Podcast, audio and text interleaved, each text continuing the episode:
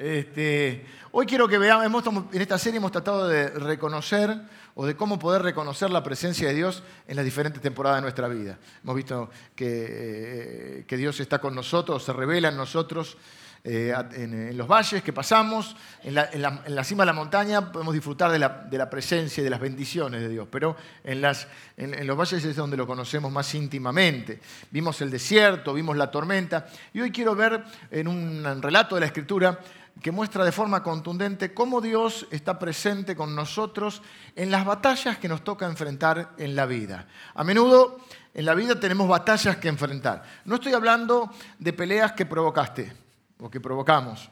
Estoy hablando cuando lo inesperado llega a nuestra vida, cuando eh, no la vimos venir, cuando de golpe nos tenemos que enfrentar a diferentes circunstancias, a veces son crisis, a veces son cosas que nos suceden y que Repito, no estoy hablando porque hay gente que es más peleadora que otra.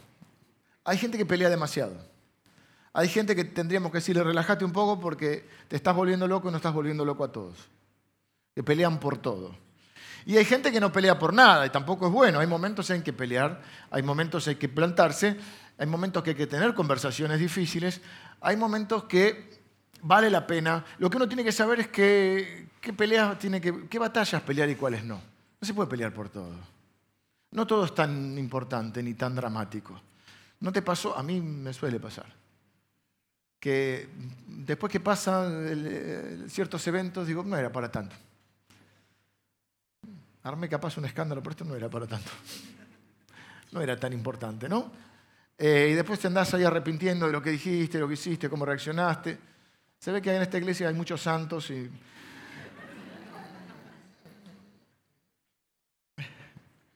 Me decía un amigo mío, no soy un mormón, pero soy un santo de los últimos días.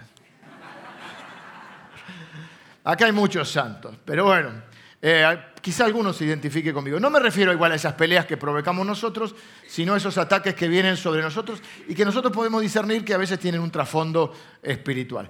Esto fue lo que le sucedió a un rey eh, de parte del pueblo de Dios, de, Judá, porque la historia de Israel, nosotros conocemos muchas veces... Referimos, cuando hablamos del pueblo de Dios, decimos Israel. Y es cierto, pero hay momentos en, la historia de esa nación que estuvo dividido en dos reinos.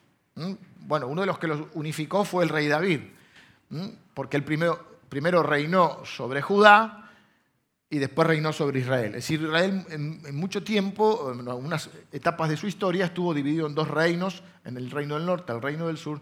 Entonces, en este caso está dividido, lo vamos a ver. Josafat es rey de Judá, no de Israel.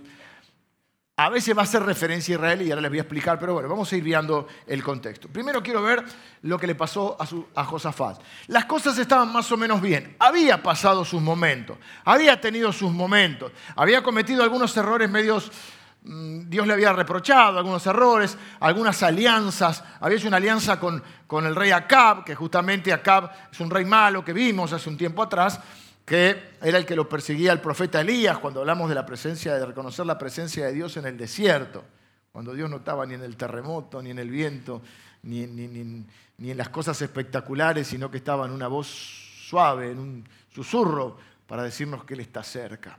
Y ahora eh, las cosas están más o menos bien. Josafat es un rey.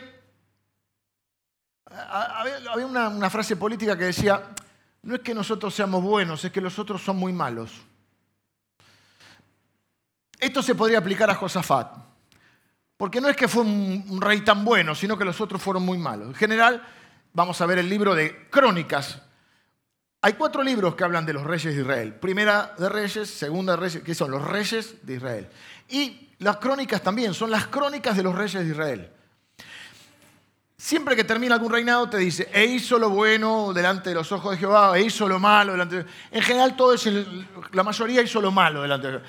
Josafat dice, hizo, aunque no hizo todo bien, hizo lo bueno. Dentro de lo malo era bueno.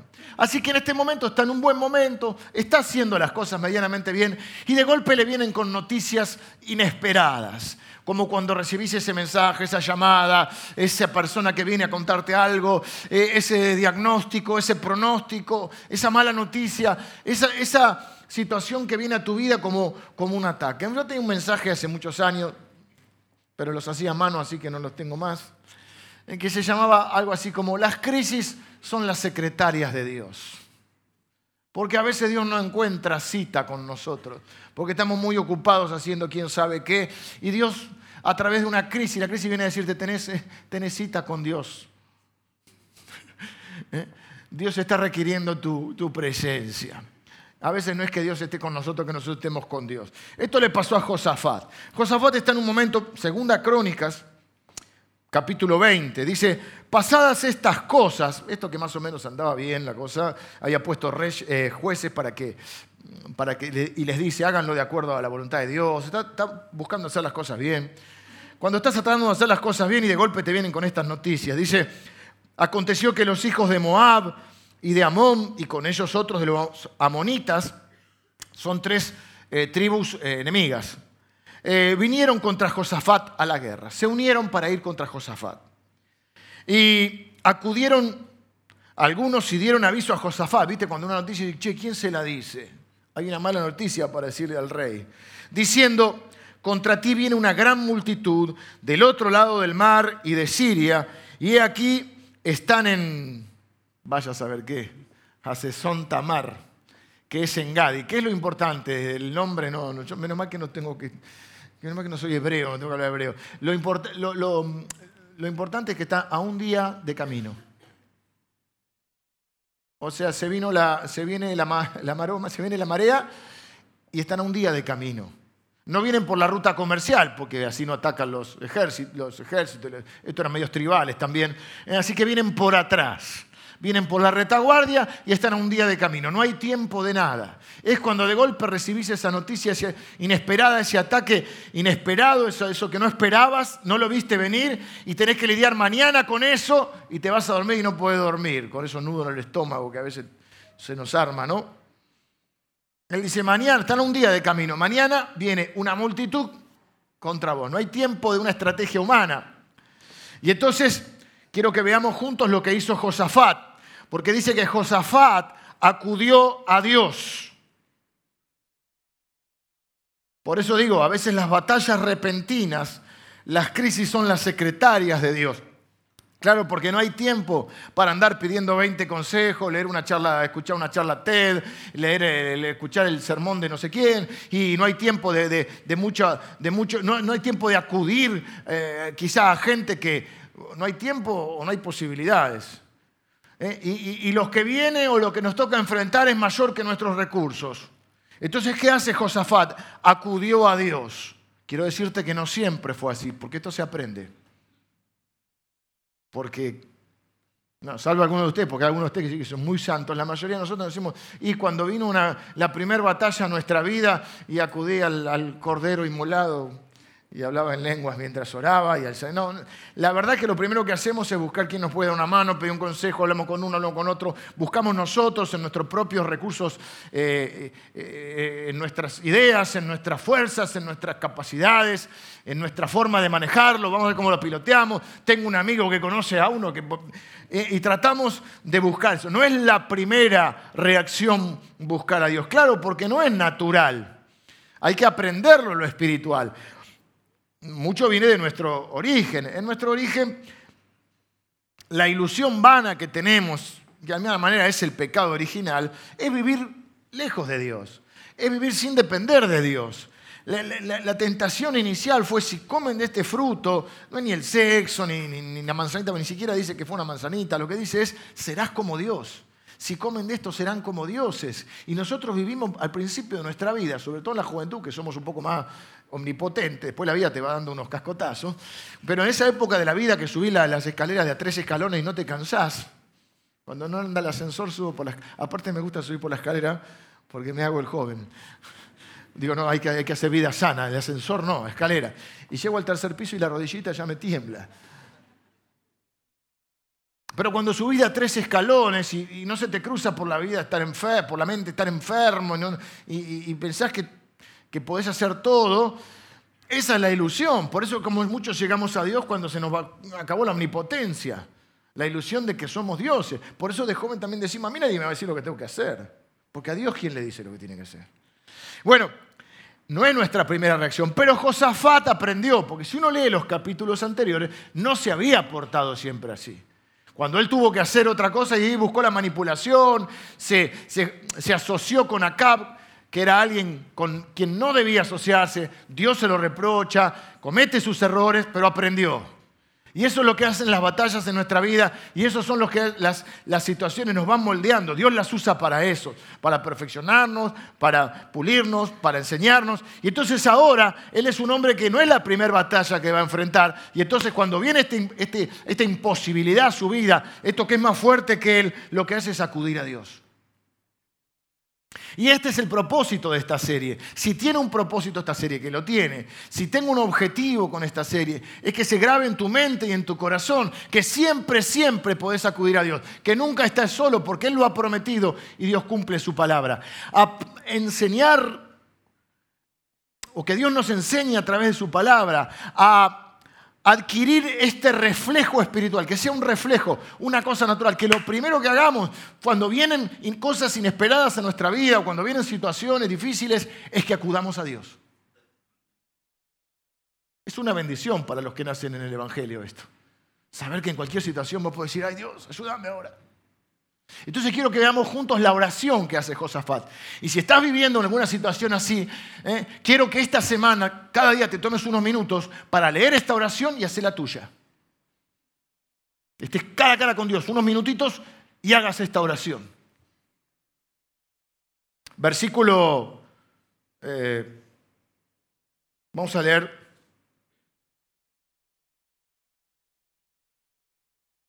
el 5 y el 6. Dice, porque el, 3 y el 4 básicamente lo que dice es esto. Entonces él tomó, él tuvo, no leo nada, él tuvo temor y Josafat humilló su rostro para consultar a Jehová. ¿Qué es lo primero que hace? Acude, consulta a Dios. E hizo pregonar ayuno a todo Judá. Y se reunieron los de Judá para pedir socorro a Jehová. Lo primero que hace es pedir ayuda de Dios. Y también de todas las ciudades de Judá vinieron a pedir ayuda a Jehová. Entonces, ahí está la oración. Josafat se puso en pie en la asamblea de Judá y de Jerusalén, en la casa de Jehová, delante del atrio nuevo. Este es el templo que hizo Salomón. El templo más glorioso, muy, muy, muy significativo para el pueblo de Dios, el templo. Hoy solo les queda el muro, el muro de los lamentos. Vieron que van por los papelitos y caminan para atrás. Porque ellos aman el templo de Dios, porque en el, en el Antiguo Testamento la presencia de Dios estaba solo ahí. Y entonces era un lugar sagrado para ellos. Ahí ellos acudían. Y entonces estaban ahí. Y dice, entonces que, fueron ahí a orar, juntó todo el pueblo ahí. Y dijo eh, Josafat, Jehová, Dios de nuestros padres, ¿no eres tú Dios en los cielos y tienes dominio sobre todos los reinos de las naciones? ¿No está en tu mano la fuerza o tal fuerza y poder que no hay quien te resista? Fíjate lo que hace él, acude a Dios y no pone el foco en el problema, sino pone el foco en Dios. Es como que dice, los problemas son más, más, más grandes que mis recursos, pero no más grandes que vos, que Dios. Lo que me toca enfrentar es mayor que yo, pero no es mayor que mi Dios. Dios nuestro, no echaste tú a los moradores de esta tierra delante de tu pueblo Israel y la diste a la descendencia de Abraham, tu amigo, para siempre. Fíjate el enfoque de él. No está en el enfoque en qué hay delante mío, sino qué hay sobre mí. No está en lo que tengo que enfrentar, sino con quién lo voy a enfrentar. No es quien está contra mí, sino quien está por mí. Y la Biblia dice, si Dios es por nosotros, ¿quién contra nosotros? ¿No? Y entonces en ese momento hace esta oración. Recuerda lo que Dios ha hecho. Muchas veces en la Biblia se hace esto. Es bueno recordar lo que Dios ha hecho cuando no tengo tan claro lo que Dios está haciendo. Voy de vuelta.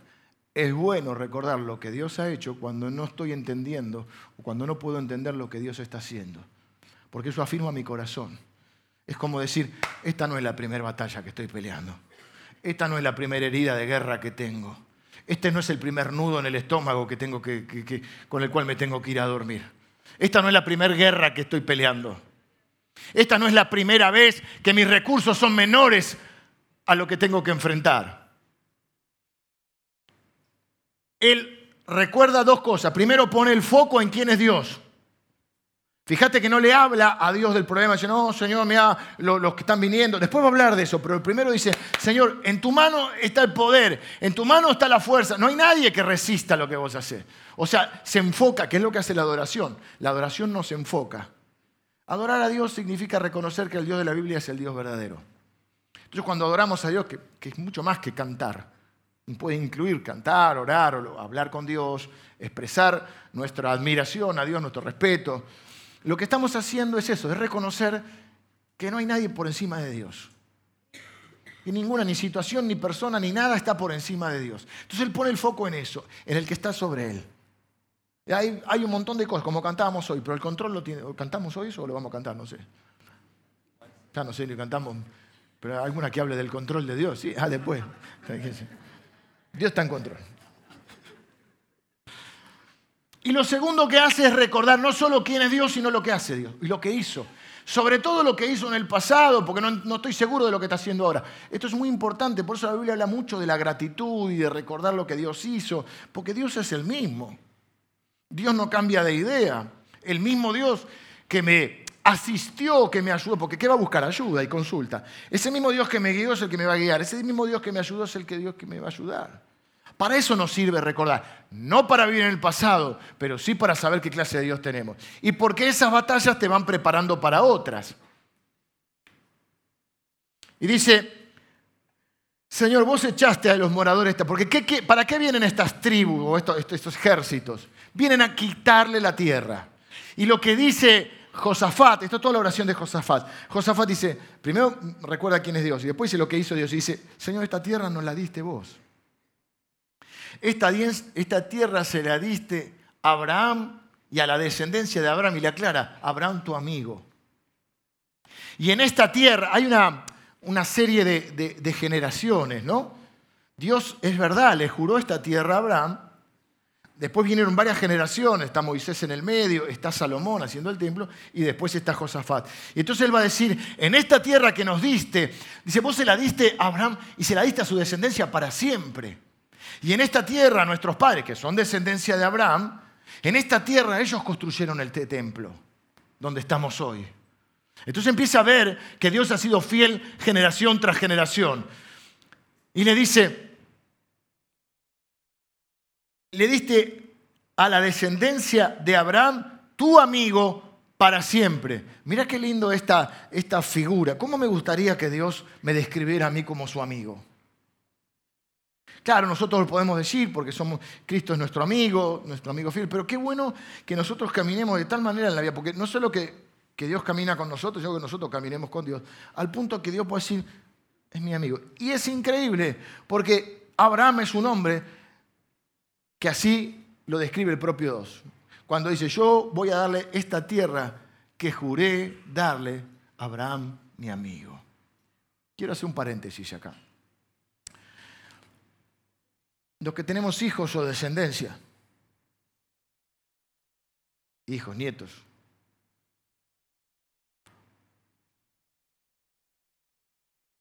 Tenemos el privilegio de parte de Dios de saber que hay bendiciones que van a tener nuestros hijos o nuestros nietos, nuestra descendencia, porque nosotros somos amigos de Dios. Porque nosotros al volvernos en amistad con Dios, nosotros cambiamos la historia de nuestra descendencia. Y hay bendiciones que ellos van a tener gracias a que nosotros somos amigos de Dios. Claro, porque Dios sabe cuidar a sus amigos. Espero que sepas cuidar. Cuando vos cuidas a tus amigos, no solo cuidas a tus amigos, cuidas a la familia de tus amigos. Ahora lo vamos a ver esto. Es decir, bueno, puedes decir, no, yo estoy bien con vos, pero estoy mal con tu mujer. Así que con vos y a tu mujer no le hablo. Si no estás mal con mi mujer, estás mal conmigo. Y si me toca a los hijos, vamos a tener problemas. ¿No? ¿Por qué? Porque uno debe cuidar no solo al amigo, sino que cuidar a la familia de los amigos. Y Dios cuida a la familia de Abraham. Y dice, esta tierra me la diste para siempre. Y lo que vos me diste, Señor, no me lo va a venir a sacar nadie. Porque la bendición que Dios te prometió y la bendición que Dios tiene para vos y para tus hijos, no hay quien te la pueda sacar. Porque Dios la prometió para siempre. Entonces dice, sobre eso, sobre esa tierra que nos diste, ¿por qué habla en tercera persona? Vas a ver que él dice, ellos construyeron. ¿Por qué dice ellos? Dice, y ellos, la descendencia, ¿por qué no se incluye?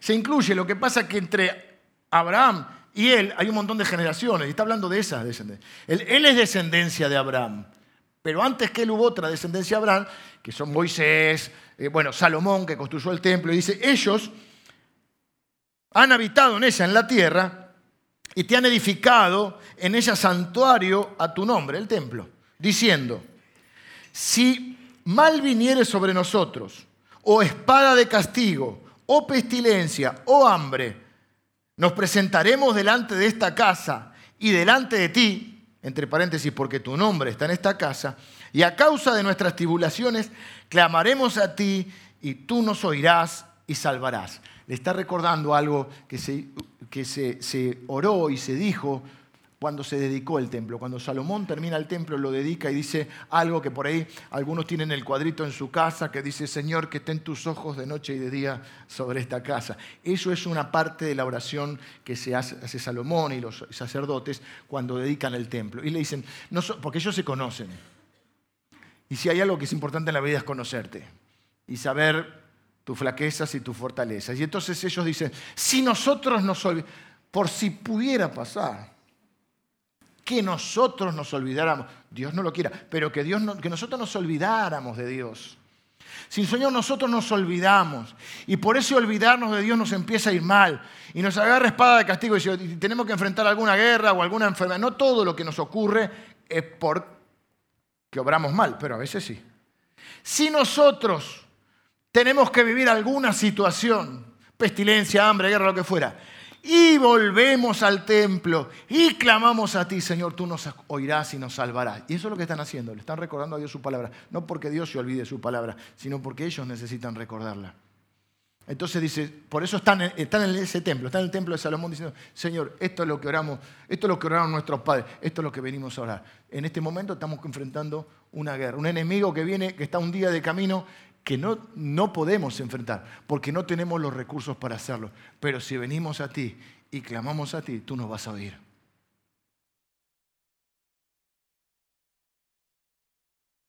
Cuando vos obedeces, ahora, ellos obedecieron, cuando vos obedeces a Dios, deberíamos, nos cuesta, pero deberíamos estar tranquilos que los resultados son un problema de Dios. Ellos les van a decir, ahora pues, He aquí los hijos de Amón y de Moab y los del monte de Seir, a cuya tierra no quisiste que pasase Israel cuando venía de la tierra de Egipto, sino que se apartase de ellos, y no los destruyese. He aquí ellos nos dan el pago viniendo a arrojarnos de la heredad que tú nos diste en posesión. Quiero aclararlo esto. ¿Qué está orando? Todavía está orando Josafat. Y dice, estamos en esta tierra. Esta tierra nos la diste vos. Nos la diste para siempre. Nadie nos puede quitar lo que vos nos diste. Pero mira lo que está pasando, Dios. Nosotros esta vez te hicimos caso. Porque a veces uno sabe que no fue obediente a Dios y que las consecuencias que vienen son propias de nuestra desobediencia. Pero en este caso, él dice, nosotros te hicimos caso, nosotros hicimos lo que, lo que nos dije. Este problema que nos viene no es por desobediencia, es por hacerte caso. Ahí es donde nosotros tenemos que tener claro que si Dios nos manda a hacer algo, los resultados de eso o las consecuencias de eso son problemas de Dios. Y Dios sabe hacerse cargo de sus problemas. Entonces nuestro problema es obedecer a Dios. El problema de Dios es ser fiel, o el asunto de Dios, ¿no? Esta vez no fue nuestra culpa. Nosotros lo ¿qué es lo que sucedió? Dice, cuando nosotros salimos de Egipto, luego de que Dios le promete a Abraham, ellos después están en esclavitud, tengo que hacer un poquito de contexto, están en esclavitud en Egipto, salen con Moisés, van a la tierra que Dios le prometió a Abraham, la famosa tierra prometida, la tierra de Canaán. La tierra de Canaán no estaba deshabitada, había tribus y, pueblos con los cuales pelear. Y en un momento hay un, hay un lugar que ellos van a pasar y le dicen, no pasen por ahí. No pasen por ahí porque ahí, están, ahí están justamente los amonitas, los de Moab. ¿Por qué Dios no quiere que pasen? Dice, no pasen, no lo destruyan y no los echen de la tierra prometida. Esos son los que ahora vienen contra ellos. Entonces ellos dicen, mira, nosotros no los echamos en su momento porque vos nos pediste que no lo hiciéramos. Mira ahora cómo nos pagan. Ahora, ¿por qué Dios les dijo que no los echase? Echasen. Bueno, por esto que decía que Dios sabe cuidar a la familia de sus amigos. Resulta tengo que hacer un poquito de historia. Abraham tiene un hijo llamado Isaac. Isaac tiene dos hijos, Jacob y Esaú. O sea que Abraham es el abuelo de Jacob y de Esaú. Jacob Dios le cambia el nombre y le pone Israel. De ahí vienen las doce tribus de Israel. Por lo tanto, el pueblo de Israel viene ahí. Pero había otro hijo, Esaú. Esaú no hace las cosas muy bien. No es el elegido de Dios. Los descendientes de Esaú son estos. Son los moabitas, los amonitas, los de Seir. Entonces, cuando van a pasar por ahí, dice, bueno, conquisten la tierra, echen a todos. A estos no los toquen, porque estos son familia de mi amigo Abraham. Fíjate la lealtad de Dios. No están haciendo las cosas bien, pero son familia de Abraham. Y yo me acuerdo que Abraham es mi amigo. Entonces no los tocan. Ahora mirá cómo les. Dicen, nosotros, este señor, en alguna manera, no es mi problema. Vos no es que le está echando la culpa, aunque está diciendo, Señor, te cargo. Cuando vos servís a Dios en obediencia, puedes estar tranquilo que Dios se va a hacer cargo. Dios no va a mandarte a hacer algo y después te va a largar duro. Y ahora mira cómo nos pagan, versículo 11. aquí, aquí, ellos nos dan el pago viniendo a arrojarnos de la heredad que tú nos diste en posesión. En otra versión dice, de tu tierra que nos diste a nosotros. ¿Cómo se las dio? Para siempre. ¿Qué va a hacer Dios? Va a proteger lo suyo porque Dios sabe proteger lo suyo. Señor, tú nos diste esta tierra. Tú tienes el poder para protegerla. Dios sabe cuidar de lo suyo. Es importante porque dice que esa tierra era de Dios. Era posesión de Dios. Dice, tú nos la diste en posesión, pero era tu posesión. Dios sabe cuidar de lo suyo. Y yo pensaba, la Biblia dice que nosotros somos posesión de Dios. Es más, la Biblia dice que nosotros somos un pueblo adquirido por Dios. Y dice la Biblia que nosotros somos su especial tesoro. ¿Vos pensás que Dios no, puede cuidar de nosotros? Yo soy un no espero no ser un problema para Dios, pero soy un problema de Dios. Y yo, soy algo de lo cual Dios se va a ocupar. Mi problema es tratar de hacer lo que Dios quiere que haga. Mi, mi ocupación es obedecer a Dios. Los, resultados, las consecuencias, se va a hacer cargo Dios. Y dice, y todo esto, eh, eh, oh Dios nuestro, no lo juzgaréis tú, no lo juzgarás tú, porque en nosotros no hay fuerza contra tan grande multitud que viene contra nosotros. No sabemos qué hacer y a ti volvemos nuestros ojos. Está diciendo, ahora nosotros no tenemos el poder para enfrentarlo. No sabemos qué hacer, no sabemos cómo manejarlo y acudimos a ti. ¿Nunca te pasó que dijiste, espero que sí, porque es el primer paso para aprender. Como decir, Señor, porque bueno decir, yo lo manejo, quédate que yo lo manejo. Pero cuando llegas a ese momento de decir, Señor, yo no puedo, no sé manejarlo, lo que viene es más grande que mis recursos, así que acudo a ti. Yo no puedo controlar lo que viene contra mí, pero mi mirada está puesta en ti. Por lo que te dije antes, lo que me toca enfrentar puede ser más grande o mayor que mis recursos, pero no mayor que mi Dios. Fíjate cómo está el foco en Dios y no en el problema. Ahora lo vamos a seguir viendo. Porque versículo 13 y 14 dice, y todo Judá estaba en pie delante de Jehová con sus niños, sus mujeres y sus hijos. Y estaba allí uno que tenía un nombre, Jaasiel. Jaasiel. Hijo de Zacarías, hijo de Benaía, hijo de Jehiel, hijo de Matanías. Levita de los hijos de Asaf, sobre el cual vino el Espíritu de Jehová en medio de la reunión. ¿Qué pasó? Ellos acuden a Dios y ¿qué hace Dios? Dios habla. Y habla por medio del profeta. El profeta es este muchacho que tiene este nombre. Pero ¿por qué no salteamos este versículo y vamos directo al 15 a ver qué dijo el profeta? No lo quiero saltar a propósito porque en la Biblia está y está con un propósito. Fíjate que muchas veces en la Biblia cuando nos habla de alguien que sirve a Dios, nos dice que es hijo de uno que sirvió a Dios, que es hijo de otro que sirvió a Dios, que es hijo de otro que sirvió a Dios. Fíjense que son todos de la tribu levítica, el sacerdocio levítico era gente que estaba consagrada a Dios.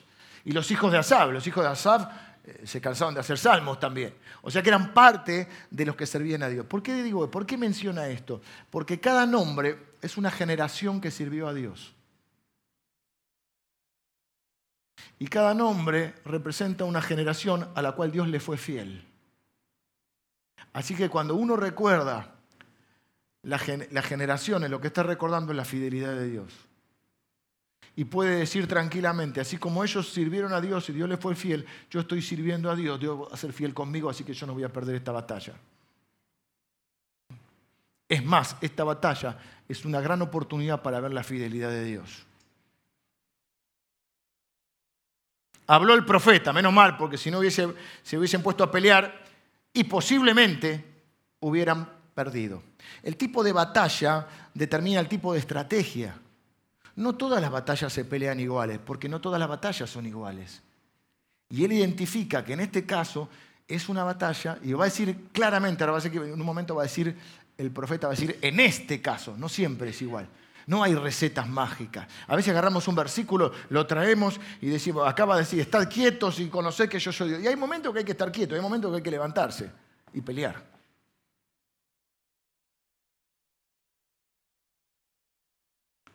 Así que no hay una estrategia, pero sí hay algo que sabemos.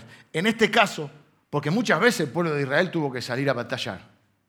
Acá no va a decir que no, no va a decir que no salgan a la batalla, no van a decir que no enfrenten al enemigo, le va a decir que no peleen.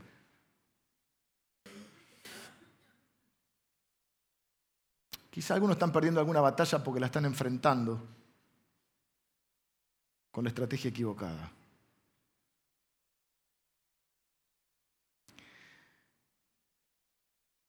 Esto, es lo que yo creo al, mirar la palabra de Dios y ver el contexto bíblico general. Cuando, cuando el enemigo es muy grande, en general, no es nuestra batalla, es la de Dios. Cuando no puedes hacer frente con tus recursos, en general es para que le devuelvas esa batalla a Dios. Y dice, que viene el profeta y les dice, Oí Judá todos vosotros y moradores de Jerusalén y tu rey Josafat. Jehová os dice así, no temáis ni os amedrentéis delante de esta multitud tan grande, porque no es vuestra la guerra, sino de Dios. Uso mucho en la, en la adoración, usa este pasaje. Mañana descenderéis contra ellos. He aquí que ellos subirán por la cuesta de Cis y los hallaréis junto al arroyo antes del desierto de no sé qué. Jeruel. No habrá para que peleéis vosotros en este caso. Yo marqué en este caso, porque hay casos que hay que pelear. En este caso no. Paraos, estad quietos y ved la salvación de Jehová con vosotros. Oh Judá y Jerusalén, no temáis ni desmayéis, salid mañana contra ellos, porque Jehová estará con vosotros. No dice, no dice que no hay que enfrentar lo que viene.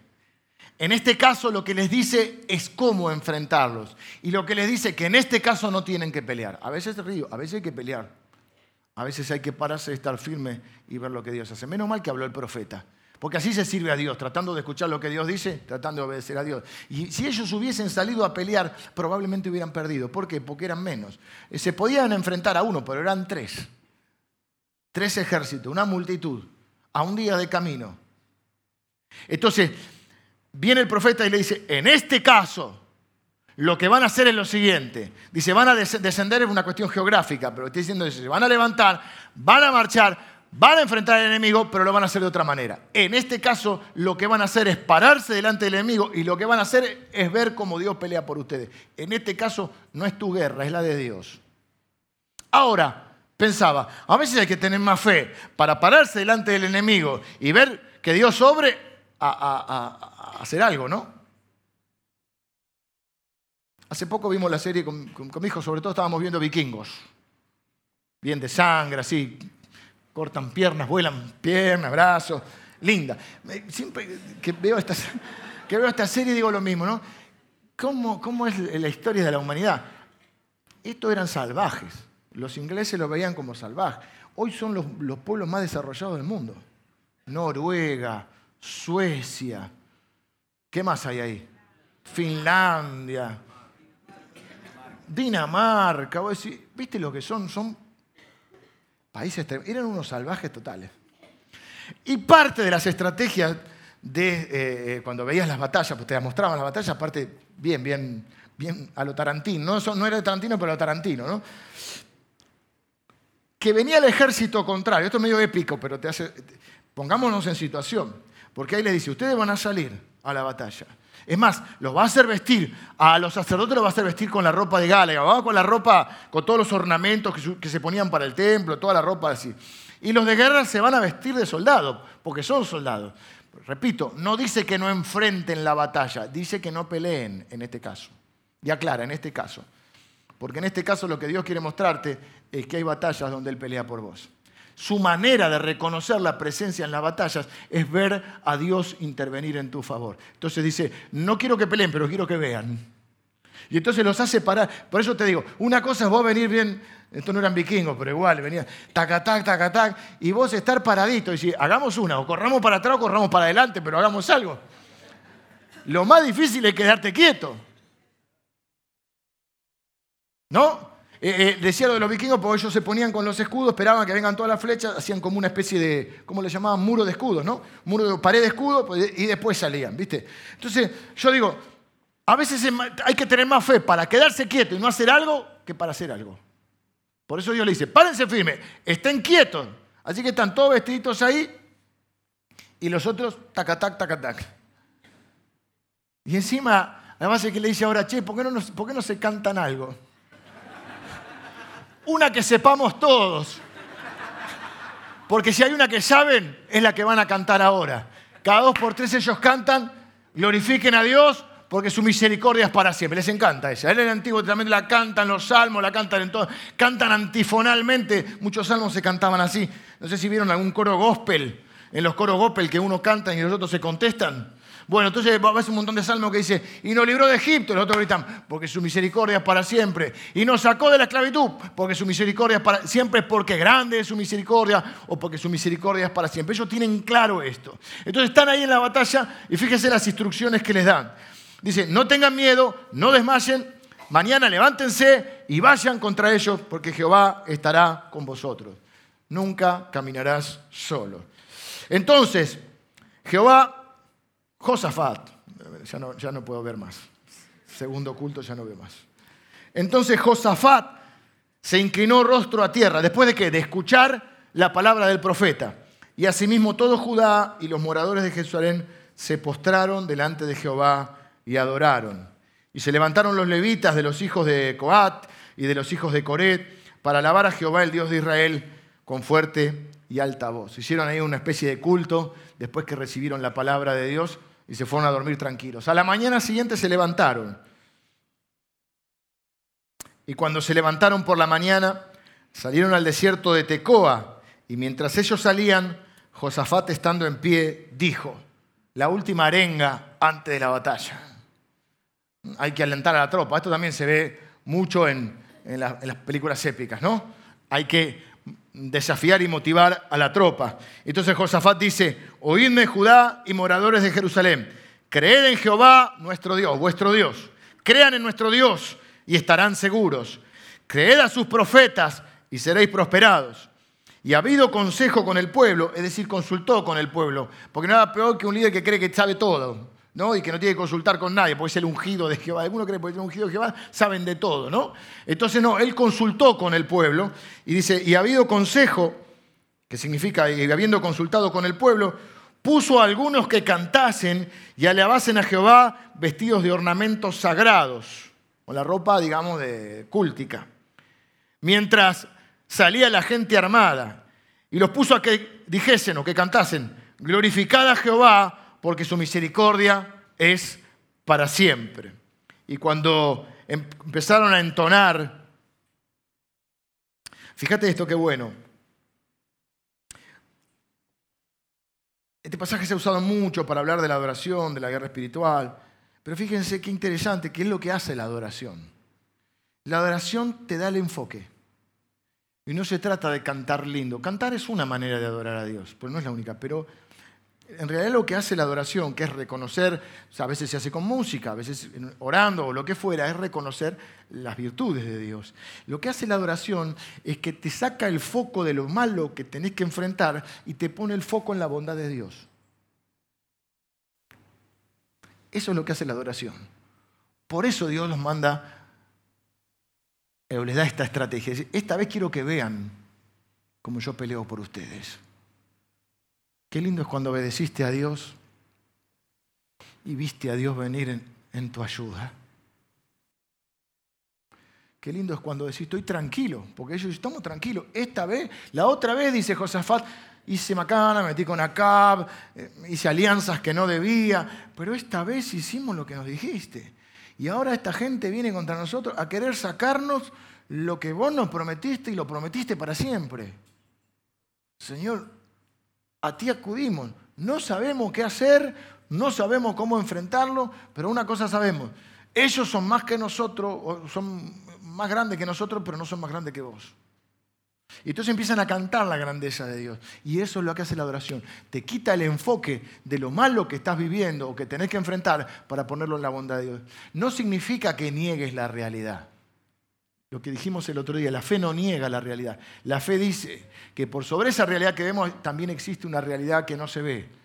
Y Dios es parte de esa realidad que no se ve. Y su fidelidad es parte de esa realidad. Y su poder es parte de esa realidad. Por eso dice, no hay, no hay quien te resista. No hay quien sea mayor que tu mano. La adoración cambia el enfoque. Es mucho más que cantar. Fíjate lo que hacen. Bueno, ellos cantan, ¿no? Y cuando comenzaron, versículo 22, cuando comenzaron a entonar cantos de alabanza, Jesús puso contra los hijos de Amón, de Moab y del monte de Seir las emboscadas de ellos mismos que venían contra Judá y se mataron los unos a los otros. ¿Cómo termina esta historia? Había tres. Larry, Curly y Moe. Siempre me gusta hacer este chiste.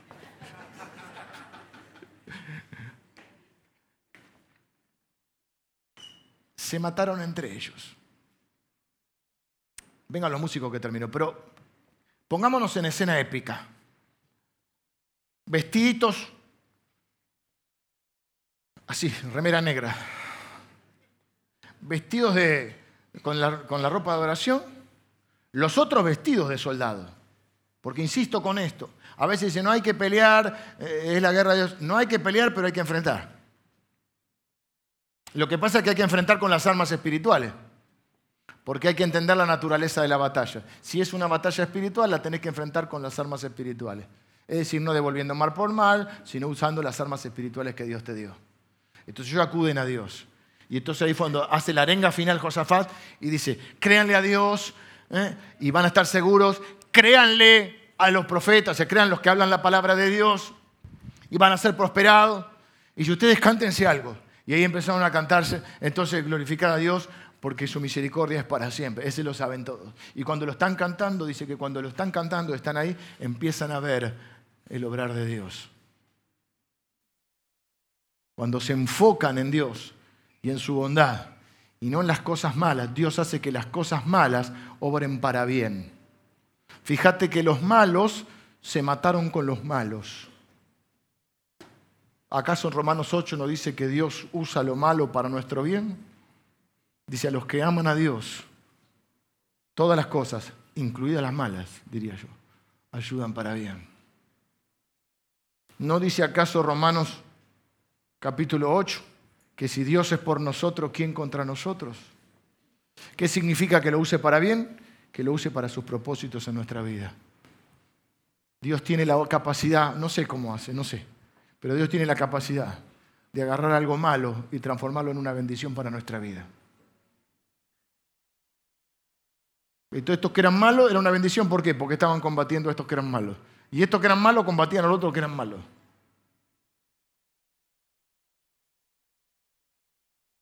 Quiero animarte a que tengas fe para obedecer a Dios. Para cuando venga, si vienen cosas inesperadas, que no sean por, error, por pecados nuestros o por desobediencia nuestra, pero si vienen cosas aún estando sirviendo a Dios, que recuerdes la fidelidad y la bondad de Dios. Y diga, esta no es la primera batalla que yo estoy enfrentando. Esta no es la primera herida de guerra que tengo. Este no es el primer problema que tengo. Este no es el primer nudo en el estómago que tengo. Esta no es la primera vez que no me alcanza el dinero o no me alcanza la salud o no me alcanzan los recursos. Esta no es la primera batalla espiritual. Esta no es la primera vez que voy a ver obrar a Dios interviniendo a favor mío. Esta no es mi guerra, es la de Él. Dios sabe cuidar de lo suyo y yo soy posesión de Dios. Yo soy un amigo de Dios. Y hay bendición para mí y para mi descendencia.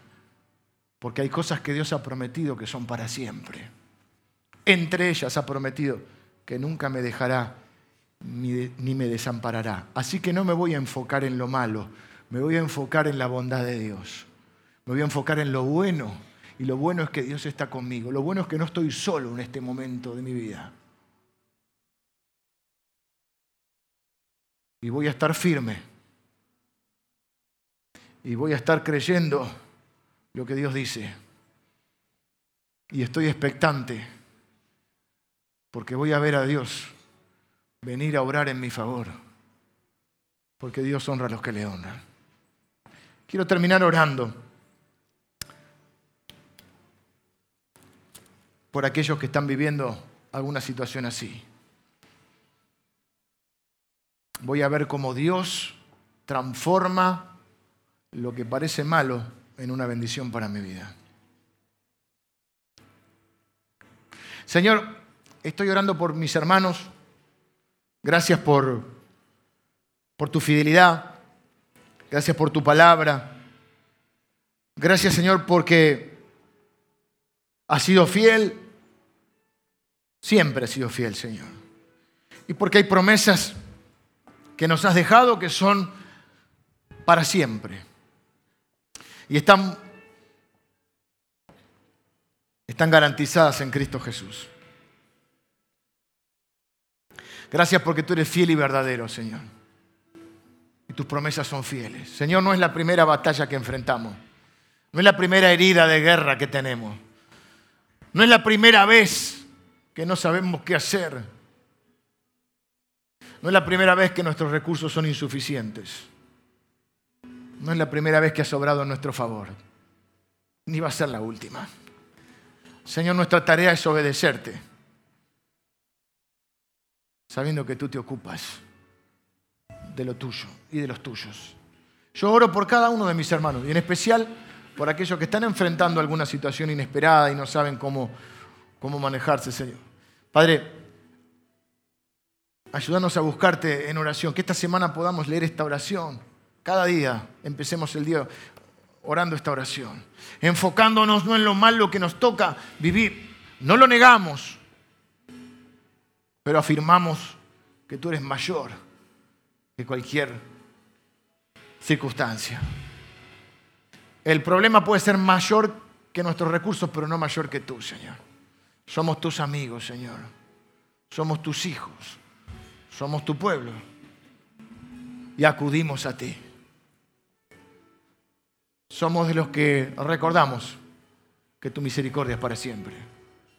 Y nos paramos firmes a enfrentar lo que tengamos que enfrentar. Expectantes de tu intervención. Señor, te pido que intervengas en favor de mis hermanos. En el nombre de Jesús. Amén.